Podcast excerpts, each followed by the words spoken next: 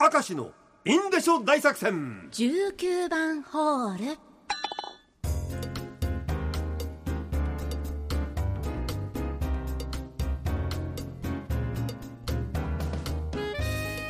張り切ってまいりましょう、はい。6時15秒。ぴった記り。ぐらい録ですよ早もうあっかったですよという間にもう収録に入ってますがただこれはね、えー、11月11日の生放送終わった直後なんですがね、はい。もうエンディングは良かったですね、うん。東京のフリーランスやってるアナウンサーが昔聞いてましたよね、はい。スケベな放送を聞いてましたスケベな放送を聞いてました。スケベスケベ言うなってでもあれ10が私にとってはもう勲章ですから俺思い出したんで NHK の大河でさ、はい。真田丸の時さ、はい。大泉さんがさ大名でもない父上に大名でもない父上3回ぐらいでいい加減にせえって言ってましたね。覚見てた見てた。草刈正雄さんに、はい。あれと同じパターン赤井さんのスケベな放送をって3回4回言われちゃったって、まあ、褒め言葉だからいいんだけどね、うんはい。私と箸来ておりますがラジオネーム雪止まり。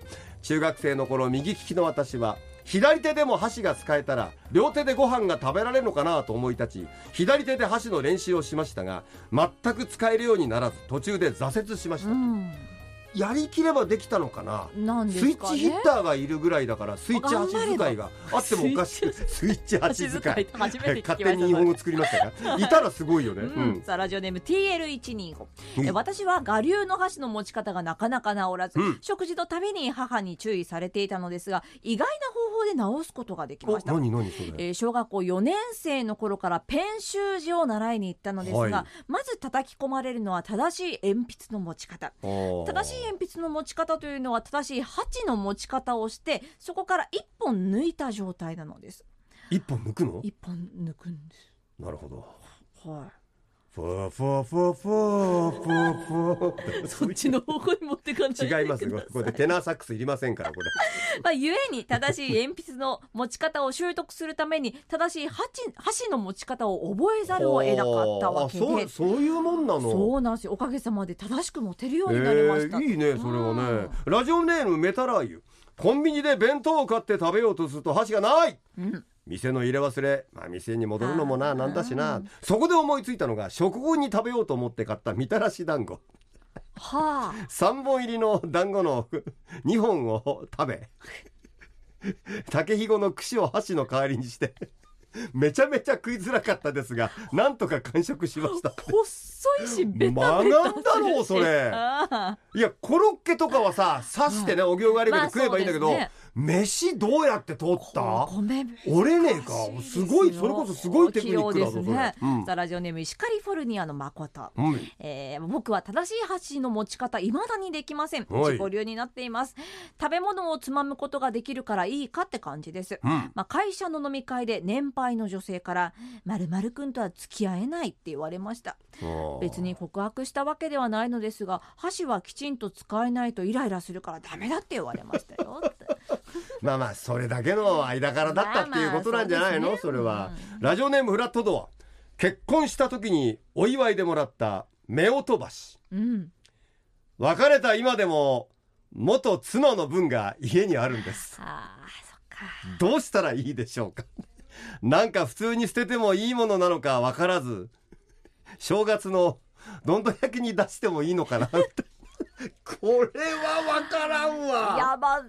普通に捨てていいんじゃないですか、まあでもさ一応ほらお祝いで縁起物だから、までもどんど焼きは縁起物の箸というのは果たして浸透的なものなのかがわからないから勝手に出したら出したってゴミじゃないんだってこともなるし、ね。これはわからんね。どうすればいいんですか？神社に行って聞いてみたらいいんじゃないの？これ。これ。